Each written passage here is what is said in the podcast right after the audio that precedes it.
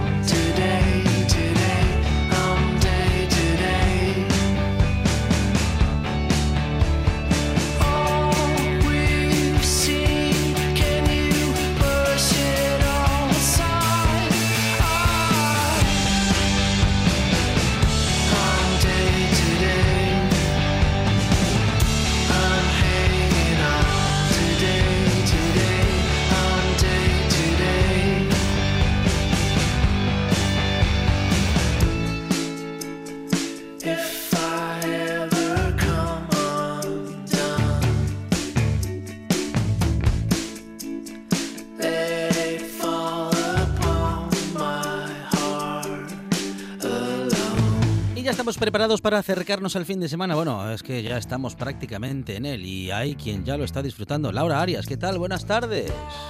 Hola, buenas tardes. Nuestra chica del tiempo en RTPA que nos viene a decir que ahora está haciendo calorín y que el sol brilla, pero que posiblemente eso no vaya a durar toda la vida, Laura nada dura para siempre, igual que mm. nunca llovió que no parara. También es cierto. Pero para el fin de semana tengo buenas noticias, ¿Ah, para quien le guste la playa. Ah, bueno, muy bien.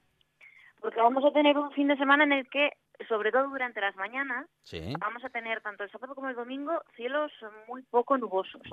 Durante la tarde sí que se complica un poco la situación. Cuidado si alguien tiene pensado hacer actividades de montaña, porque esperamos el desarrollo de nubosidad de evolución, porque las temperaturas no van a cambiar gran cosa.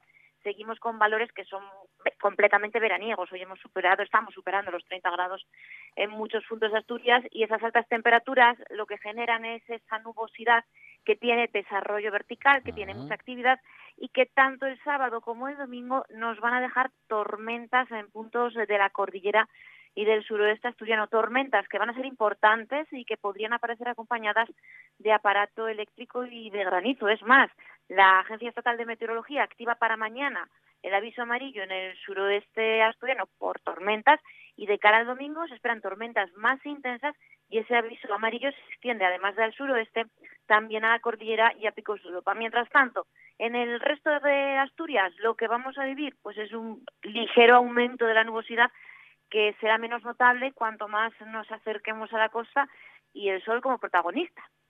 Bueno, ah, ¿y las temperaturas, Laura? Porque efectivamente, como dices, estamos con unos eh, niveles poco habituales para esta época del año. Sí, estamos como dos o tres grados por encima de las temperaturas que son habituales para esta época del año. Mañana se mantienen las temperaturas, el domingo descienden discretamente y ya advierto que de cara al lunes, todavía no es 40 de mayo, eh, que nadie guarde la chaqueta porque vamos a pasar de unas condiciones prácticamente veraniegas a unas condiciones bastante más otoñales, con descenso térmico y precipitaciones al menos durante los primeros días de la semana. De modo que los que pusimos hoy sandalias tenemos que tener a mano los calcetos y por lo menos unos playeros. Por lo menos unos playeros y la chaqueta, que también hará falta de cara al lunes y al martes. No hay que confiarse, lo dice el refranero popular. Mm, hay que esperar por lo menos, por lo menos hasta el 40 de mayo y ya veremos si no un poco más allá. En todo caso, estaremos siempre con el pronóstico del tiempo y bien avisados por nuestros compañeros del pronóstico del tiempo en RTPA. Laura Arias. Laura, gracias y buen fin de semana. A vosotros, buen fin de semana. Lo estamos haciendo bien, pero el coronavirus no se ha ido. No podemos bajar la guardia. Sal de casa con mascarilla, lávate las manos con frecuencia y mantén la distancia de seguridad de dos metros con otras personas. Este virus lo paramos con responsabilidad. Es un consejo de RPA, la radio autonómica.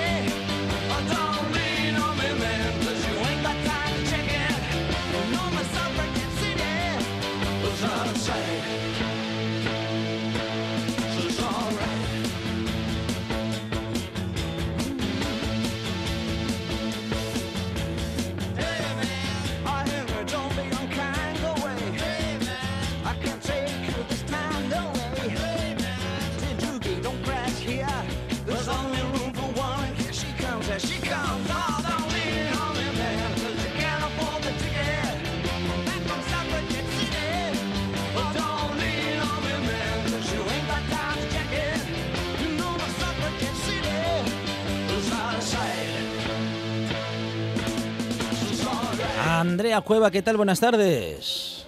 Hola, buenas tardes Alejandro, ¿qué tal? Andrea Cueva de Huerta La Vega, siempre preparada mm, con productos de temporada para acercarnos a alguna receta y también para comentarnos qué está pasando por esa huerta, Andrea. Mm, pues eh, están pasando cosas muy divertidas y muy guapas en torno a las verduras y frutas que se está animando la huerta. Y hoy, pues si te parece, vamos a hablar de una cosa que me gusta mucho a mí en la cocina, que son las plantas aromáticas. Uy, qué bueno. a pleno esplendor, ahora mm. mismo en primavera y en verano, y, vamos, bueno, la mayoría son conocidas, lo que pasa que a lo mejor se nos ocurre, ahora que lo recuerdo yo, una recetina para este, para este fin de semana, incluyendo alguna de estas plantas aromáticas tan ricas. Muy bueno, muy bueno, muy bueno. Queda que, que las hierbas aromáticas frescas quedan bien en prácticamente cualquier comida, ¿eh? Sí, efectivamente, quedan bien en cualquier comida, además enriquecen nuestros platos con un montón de nutrientes y, olores y sabores y bueno, a mí la verdad es la parte, una de las partes que más me gusta de, la huerta y, de cocinar. si te parece, vamos a empezar con una hierba, eh, la albahaca, que esta es muy conocida que está empieza la temporada ahora. Nosotros la hemos tenido esta semana en la tienda también de color morado, que es algo que no estamos acostumbrados a ver, normalmente suele verse la verde, pero la hemos tenido morada, la volveremos a tener la semana que viene. Y bueno, la albahaca, hombre, lo mejor es consumirla en fresco y porque así aprovechamos pues el sabor y el sabor y lo aromática que es no y, bueno podemos enriquecer eh, cualquier plato con ella como tú bien decías porque desde los platos más conocidos con albahaca no que en Italia es como archiconocida y hace un montón de cosas ricas como los pestos eh, salsas de tomate ensaladas etcétera también podemos hacer otro tipo de cosas con ella. Y bueno a mí me gusta partir la albahaca con la mano como hacen eh, en Italia, que yo creo que es la forma o la manera, no sé por qué, pero huele, huele de otra manera cuando la cocinas así, sin cortarla con un cuchillo, con los dedos, porque yo creo que queda todo el aroma ahí impregnado, ¿no? Y otra cosa que me gusta mucho a mí es echarla fresca también al final de una pizza, por ejemplo. Eso está uh, buenísimo. Y también un rico pesto, claro. El pesto es algo como muy conocido, además es muy fácil de hacer y, y, bueno, enriquecemos eh, el plato además con producto fresco en crudo riquísimo. Muy fácil, muy fácil, que hay gente que compra el pesto todavía preparado y son cuatro sí, cosas. pero no merece la pena. Claro. Se hace muy fácil y además es como, a ver, el pesto enfrascado, como digo yo, bueno, pues vale, para salir de un paso, pero ahora hay que aprovechar la albahaca que estamos de temporada Eso es. y, cocinar con ella y además así conservamos todas sus propiedades, que, son, un montón. Porque el pesto es, el pesto es perejil, entramos fuerte. perejil, albahaca, eh, aceite de oliva y ajo. Sí, sí, sí, sí. sí no sé si me olvidé de algo. no, no, eh, bueno, hay gente que le echa almendras, piñones. Bueno, claro, sí, sí, eh, sí, bueno, se puede añadir ahí muchas cosas. Frutos secos la le va muy bien, claro. Sí, con el parmesano también, para darle ahí el mm. punto de textura. Madre mía. Y, bueno, yo creo que es algo a tener en cuenta ahora estos meses que la vamos a tener en la huerta fresca, pues para hacer todo tipo de platos con ella. Bueno, bueno, bueno. Y después otra hierba que me gusta mucho a mí también, que es el cilantro. Además también ahora todas estas hierbas que estamos hablando están en plena temporada, en eh, primavera-verano también.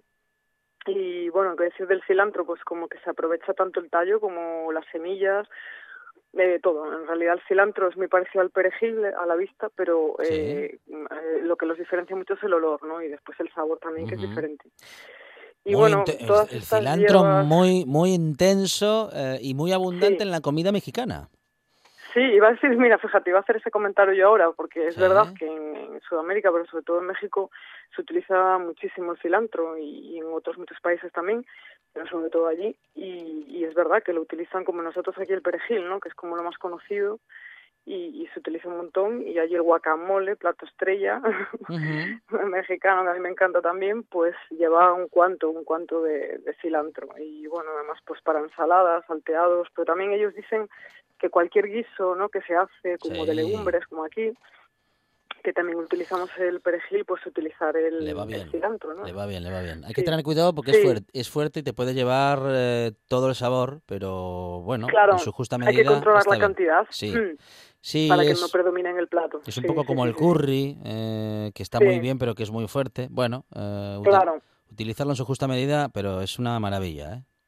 Sí, además, bueno, es súper rico en vitamina C y, con propiedades antisépticas, antiinflamatorias, bueno, es una joya también de la huerta y hay que aprovechar ahora, pues que como digo, está en pleno apogeo y, bueno, aprovecharnos de él, que también, bueno, lo podemos encontrar el resto del año en las semillas. Yo alguna vez he cocinado también con ellas y, y, seco, ¿no? Pero bueno, digamos que las, las mm, frescas, estas hierbas, estas plantas aromáticas, creo que lo disfrutamos eh, todo mucho más el olor, el sabor y aprovechamos más sus cualidades. Y después os traigo también otra que me gusta mucho a mí, especialmente eh, con pescado. Yo normalmente el eneldo casi siempre, eh, bueno, también he hecho otras cosas con él, ¿no? Pero lo, lo he comido con pescado porque me gusta mucho. Eh, hacen ahí una, una mezcla muy rica y también es otra planta pues ahora de verano eh, que se aprovechan las hojas y las flores. Eh, bueno muchísima gente también hace infusiones con él en infusión. Yo la verdad es que nunca lo he probado pero tiene que estar muy rico. Y no sé si te suena el eneldo que en los países nórdicos pues eh, lo utilizan muchísimo para, para cocinar. sí claro claro. Y hacen un montón de salsas y sobre todo lo que yo decía del pescado mariscos. también yo lo he probado en encurtidos hechos con eneldo y le da un, mucho aroma, mucho sabor, con ese eh, ligero sabor anisado que tiene, fresco, ¿no? Y un poco dulce. Y también es muy digestivo y muy rico para salsas. Yo creo que esta es una buena opción para este verano también, explorar aquí el eneldo. Y, mm, y a mí me parece delicioso, la verdad es que sí. Y después la última hierba que traigo antes de, la receta, que será con una de estas, eh, es la menta. La menta es como muy conocida, ¿no? Eh, y muy utilizada también en repostería y, en muchísimas cosas más. Pero yo creo que en otros países la utilizan todavía muchísimo más que nosotros, porque hacen infusiones. Aquí también la, la, consumimos, pero yo creo que, no sé, la asociamos con otro tipo de comidas y no tanto a lo mejor para cocinar carnes o o así, sino que lo utilizamos para otras cosas. Y pienso que es una que tiene muchas variedades porque además no todas las mentas son iguales. Y, nosotros hemos tenido en la tienda la menta fresa que tiene un, olor diferente ¿no? A, la menta convencional y es menos fuerte porque a veces hay gente que la asocia con los chicles o con la pasta de dientes no este sabor tan fuerte pero depende también cómo se utilice claro Y bueno, a mí también me gusta mucho la infusión. Cuando he estado en países así donde hacen tés con que le echan menta, a mí me encanta. La verdad es que le da un toque muy refrescante y, muy rico. Y para cocina pues, se puede hacer de todo, porque postres, lo que decíamos antes, también a los pescados les va muy bien, a las carnes también, se pueden incluir en batidos de frutas, en distintas bebidas en sopas, en, un montón de cosas, ¿no? Y además es como muy refrescante eh, ahora para el verano, da esa sensación de frescor, ¿verdad que sí? Para enriquecer también a lo mejor ensaladas o, bueno, darle un toque divertido con todas estas plantas aromáticas y aprovecharnos de ellas que empezamos con la temporada alta y si te parece, vamos a dar la receta. Claro. Que es con una de estas eh, hierbas que como comentaba antes. Eh, he escogido el eneldo. Tengo predilección por, por él. Qué bueno. Me gusta muchísimo. Sí, me encanta, me encanta. Y sobre todo con salmón, me gusta mucho también con salmón ahumado. Me gusta muchísimo.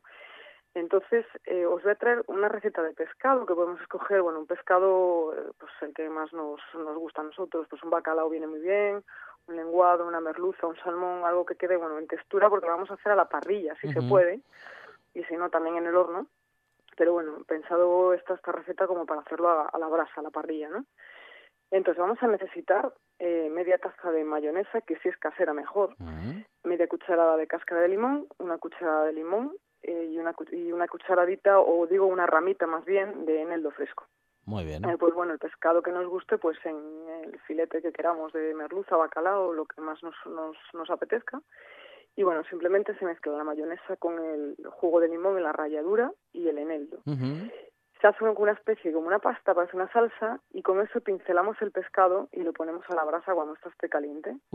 Cuando le tengamos que dar la vuelta, eh, lo volvemos a pintar por el otro lado hasta que quede, eh, digamos, a nuestro gusto, donde quede jugoso sin estar seco y esto nos lleva muy poco tiempo, de 5 8 minutos, y te puedo decir que está riquísimo. ¡Qué bueno!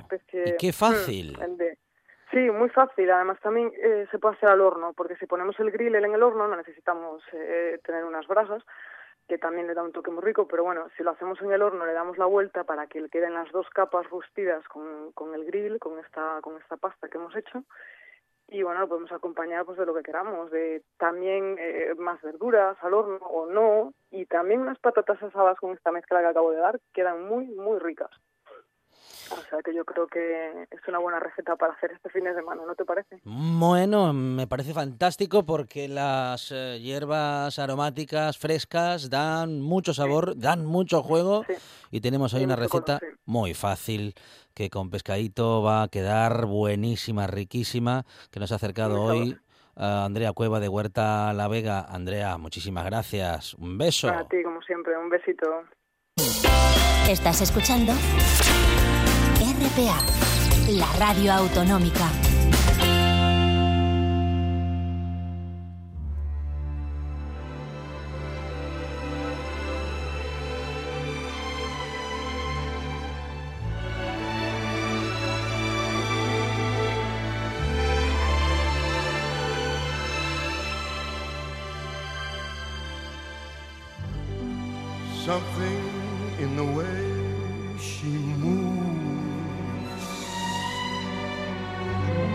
Attracts me like no other lover.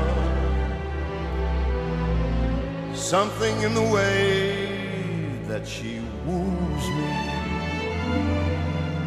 Don't want to leave her now.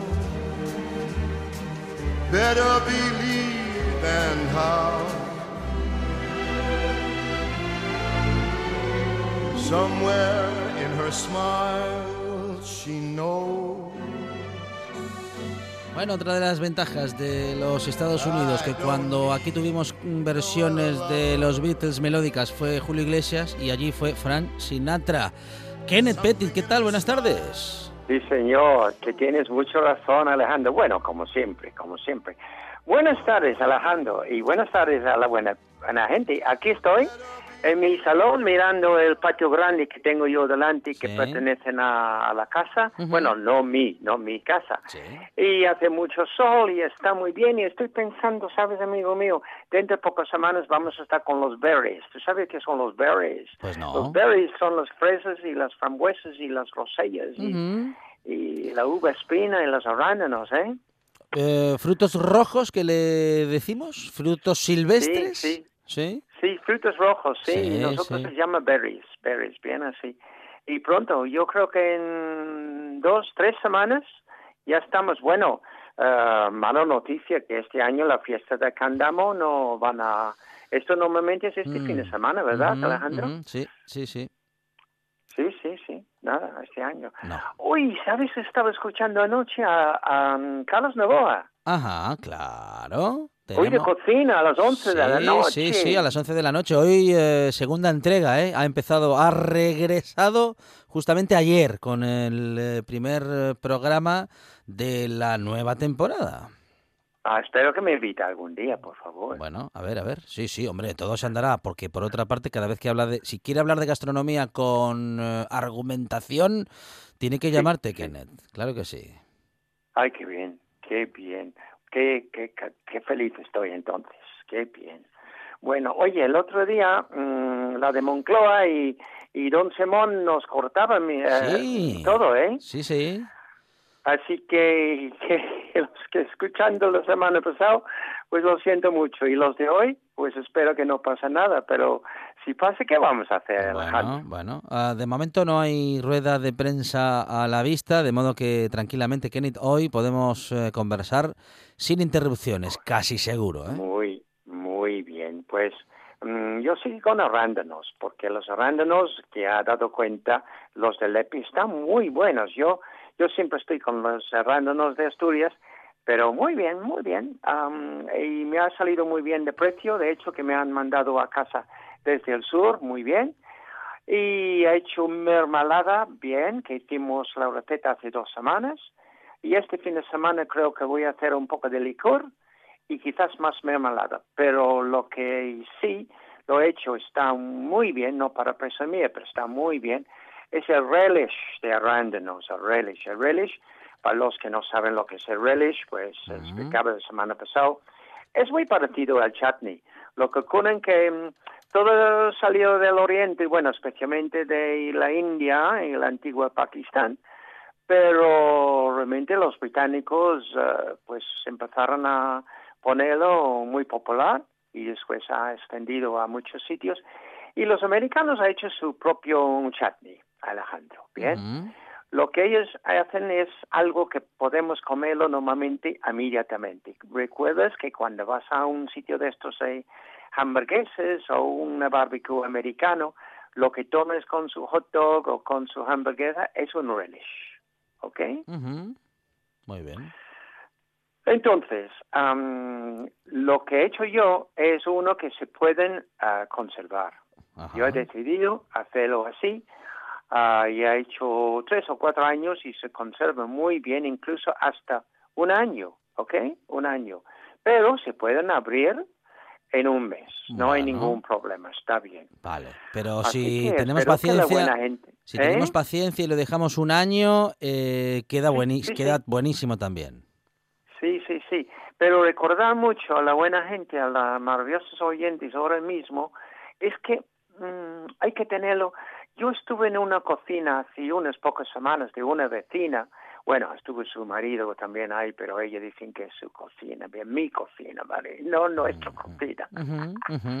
Entonces, ella tenía unas mermeladas ahí puestos en, en una estantería, pero con durante el día y plena sol entrando en la cocina. No, nunca. Tiene que estar siempre en un sitio oscuro. Se estropean ¿Cómo se estropean? Pues el sabor se van, Alejandro. Bien. Este, este sabor tan exquisito que tenemos, que hemos pasado tanto tiempo haciéndolo, y si tenemos en la cocina, se van enseguida. La luz, no puedo estar con luz, ¿ok? Bien, bueno, estoy muy serio hoy. Vamos a hacer la receta, amigo mío. Claro que sí, vamos con la receta enseguida, Kenneth. Bien. Un kilo de arándanos. Bien medio kilo de azúcar, 185 de vinagre de vino blanco. Estas son mis medidas, ¿bien? Puedes cambiarlo un poquito, ¿ok? Vale. ahora vamos a coger cucharas de mm, especias. Ay, me ha gustado la de Andrea con las ¿Has hierbas visto? aromáticas. Sí, ¿eh? sí, cilantro, eneldo, M- eh, Muy interesante. claro, porque ellos saben que yo uso mucho de ellos en mis mermeladas y mis claro, chutneys también. Bueno, vamos a coger cucharas de, mm, de café, uno de pimiento de cayena, muy fácil de encontrar, en, en polvo obviamente, y este a lo mejor van a ser un poco difícil porque este es pimiento de Jamaica, medio cuchara ah, molido de pimiento de Jamaica. Ah, Yo, yo tengo en Gijón tengo dos sitios que, que les venden. Normalmente en grano. Yo prefiero comprarlo en grano porque es un pimiento muy delicado y si molemos o compramos a, a, a polvo, si estropean rápidamente, estropean quiero decir que pierden su gusto, su sabor.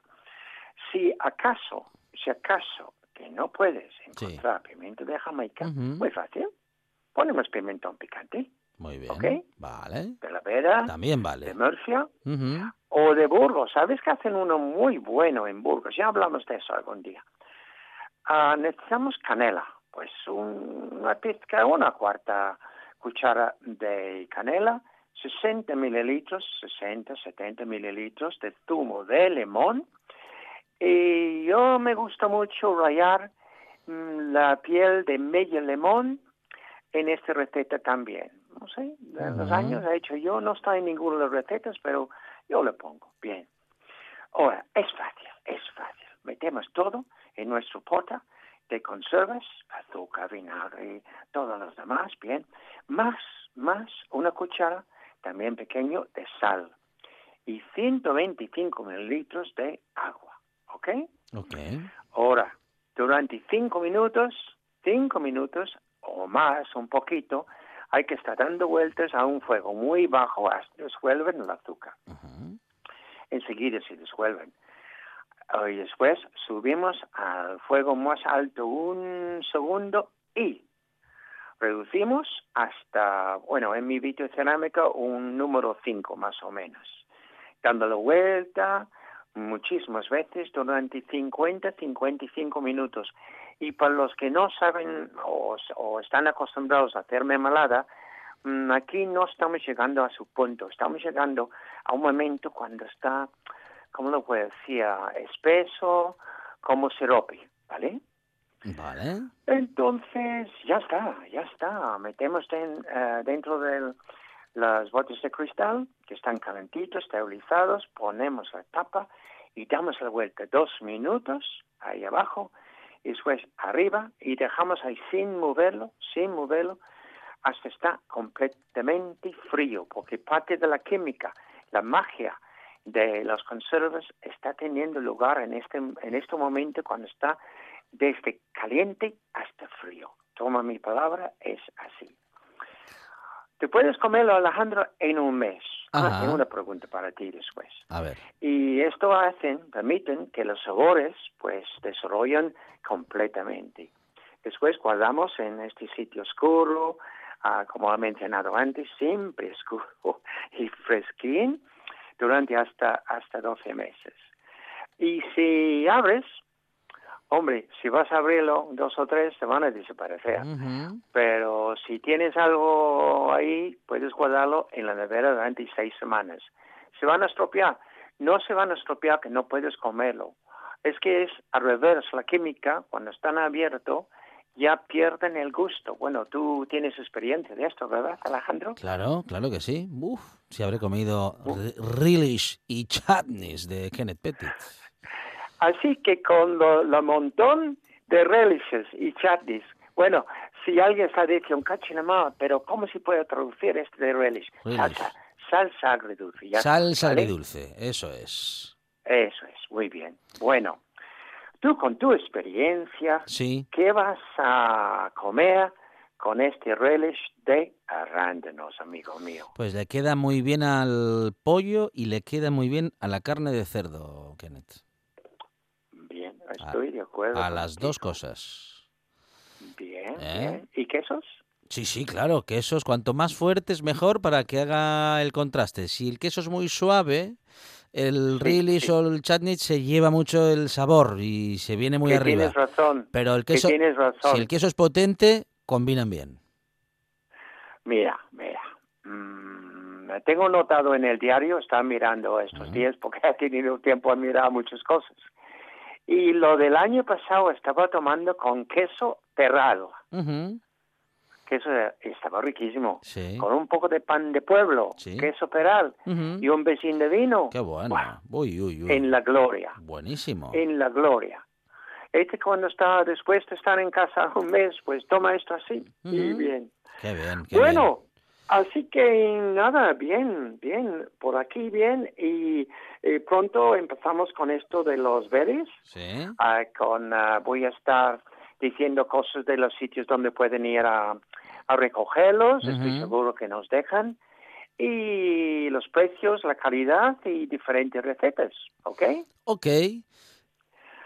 Vamos a terminar con música que cuando estuvimos juntos tú y yo hace dos o tres años, The Beach Boys. Oh, qué bueno siempre. It be nice? Sí, para recordar, recordar los viejos tiempos. Sí, señor. Y estos que vuelven con mucho sol y en el que los Beach Boys nos invitan a acercarnos a la playa y el sol y las temperaturas también. Kenneth Pettit en el Kenneth Corner.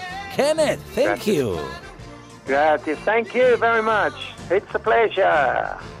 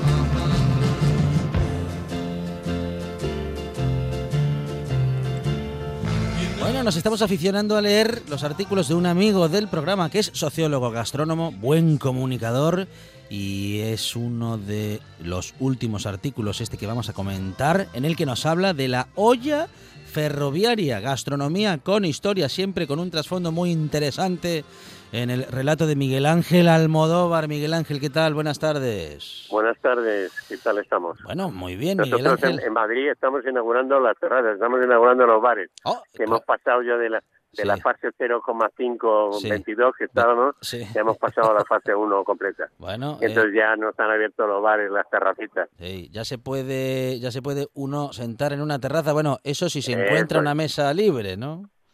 Exacto, exacto. Ahora, pues en, bares que dan entrada y tal, pues ahora es todo reservas. Pero bueno, ya nos iremos acostumbrando a todo. Claro, sí, sí. y ya de esas continuas limpiezas y el señor todo es un poco inquietante al principio, porque parece que estás en un quirófano en Chernóbil. Pero bueno, pues, luego al final te tomas tu copa o tu café y no pasa nada. Miguel, ¿ya tuviste oportunidad de ocupar terraza?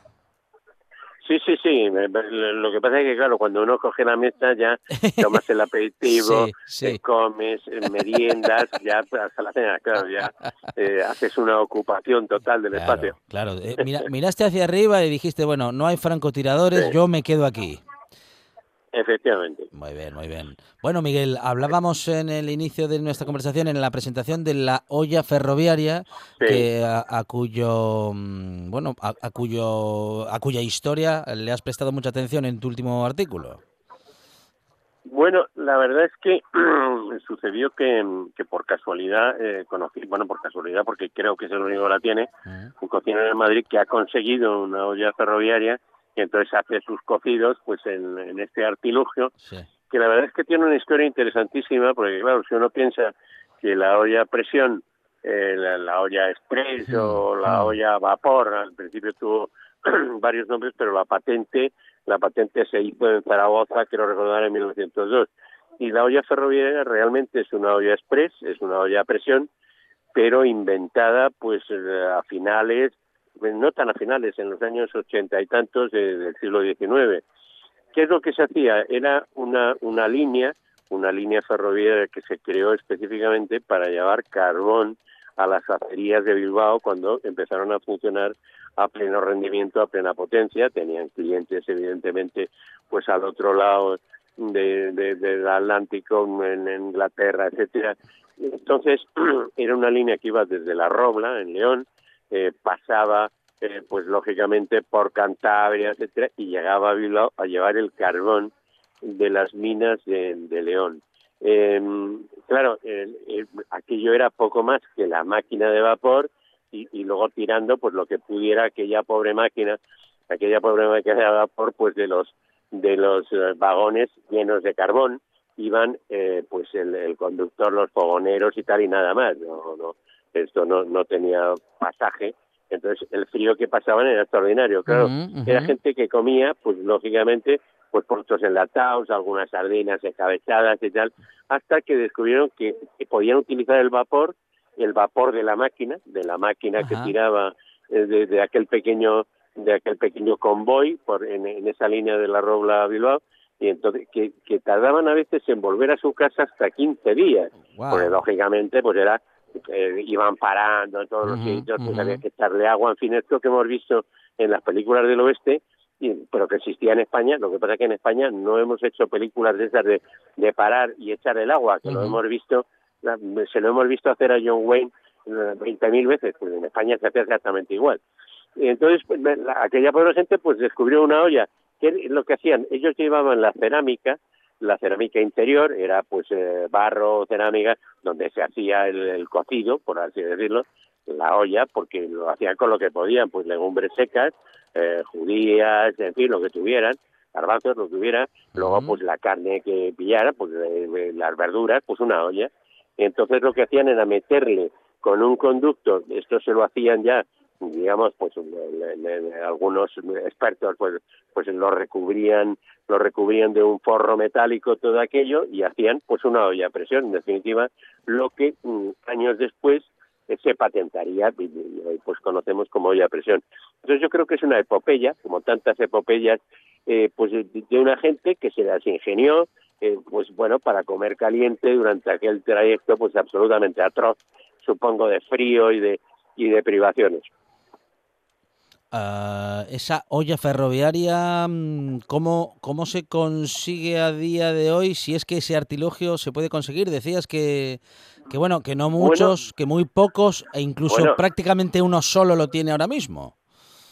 En Madrid, que yo sepa, solo lo tiene este señor. Luego ya en la zona, en León y en Cantabria, por los sitios donde pasaba, sí que quedan ollas ferroviarias y de hecho se hacen concursos y tal, pero son lógicamente piezas de museo, lo cual no es óbice para volver a hacerlas. Que yo sepa, lo que pasa que desgraciadamente, fíjate, no, no, recuerdo el nombre, pero es un asturiano que me mandó, leyó el artículo y me mandó una fotografía, él se la había hecho de un bidón de cerveza, un bidoncito pequeño de cerveza, con eso se había hecho una olla ferroviaria, me pareció un hallazgo extraordinario. Ya os comentaré porque es un asturiano y es el único que yo sepa en España que ha hecho esa maravilla a partir de un recipiente que no estaba pensado en absoluto para eso.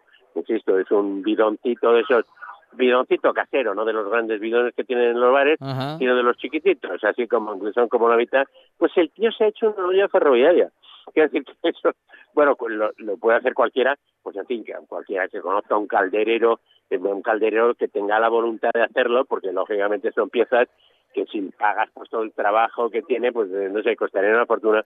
Insisto, son piezas museísticas, las originales, pero se puede reproducir, porque insisto, es, digamos, el recipiente y luego pues un forro, lógicamente metálico, con un agujerito para meterle, hay un segundo paso en estas primeras ollas eh, que se nutrían, digamos, del vapor de la máquina. Luego el segundo paso e, era hacerlas de carbón. Por ejemplo, este, este señor que lo tiene en Madrid, pues la tiene de carbón. O sea, es sencillamente meter abajo el carbón y, atizarle hasta que, hasta que aquello se hace, ¿no? Pero en fin, eso ya es un, es un segundo paso. Ah, se llama Luke Ríos. Eh, estoy con una amiga y me ha encontrado el asturiano este que se ha hecho Luke Ríos. su olla Luke, Luke eh, supongo que son L L U C K Ríos, así aparece en su cuenta de Facebook, no sé el Luke, si es de Luis o el Luke Ríos, pero insisto es un es un asturiano con un ingenio que me dejó absolutamente pasmado. porque es una preciosidad la olla ferroviaria que se ha hecho. Porque, insisto, es, digamos, el cuenco donde se hace donde se hace la olla y luego pues un revestimiento pues de aluminio, de latón, etcétera, que pueda hacer más artística, menos, menos, menos artística, pero en definitiva para mantener el calor y para que aquello no, para que aquello no explote, porque evidentemente pues había que ponerle, había que forrarlo bien de metal para que aquello no saliera zumbando, para meterle toda la fuerza del vapor. Pero es el mismo funcionamiento básicamente de la olla a presión, además que la olla a presión lógicamente pues, recibe calor desde abajo em, y esto lo recibía, el vapor lo recibía la olla a presión ya patentada lo que haces es echarle agua que calentando conviertes en vapor. Pero esto entraba al vapor directamente, el vapor de agua directamente de la máquina. Es un aparato ingeniosísimo que parece mentira que funcionara, pues insisto, en 1880 y tantos, 1890, cuando todavía teníamos un imperio colonial, nos faltaba nada para perderlo, pues eh, habíamos inventado la presión, bueno, en una zona eh, en, en, esa zona, insisto, que, va desde León a Bilbao. Un invento de ingeniería, una bueno tecnología para la gastronomía y que nace bueno de esa de esa necesidad histórica, ¿no? Eh, primigenia de comer, de alimentarnos y de adaptarnos a las circunstancias. Digo, de hacerlo eh, pues como, como se pueda y del, del mejor modo posible, si, bueno, siempre con las posibilidades del momento y de la clase social a la que pertenece uno.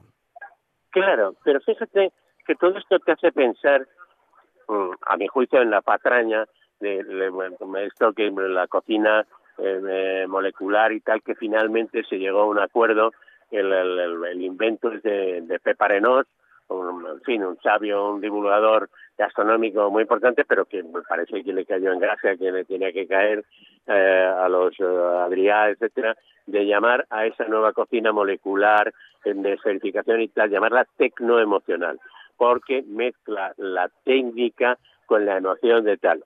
mire usted, para tecnoemocional, la olla ferroviaria, a ver, eso sí que era, claro, es aplicar el ingenio a la bueno, a la emoción de tomar un plato caliente. Miguel Ángel Almodóvar, te tenemos que interrumpir. Tenemos rueda de prensa de Fernando Simón. Un abrazo, gracias.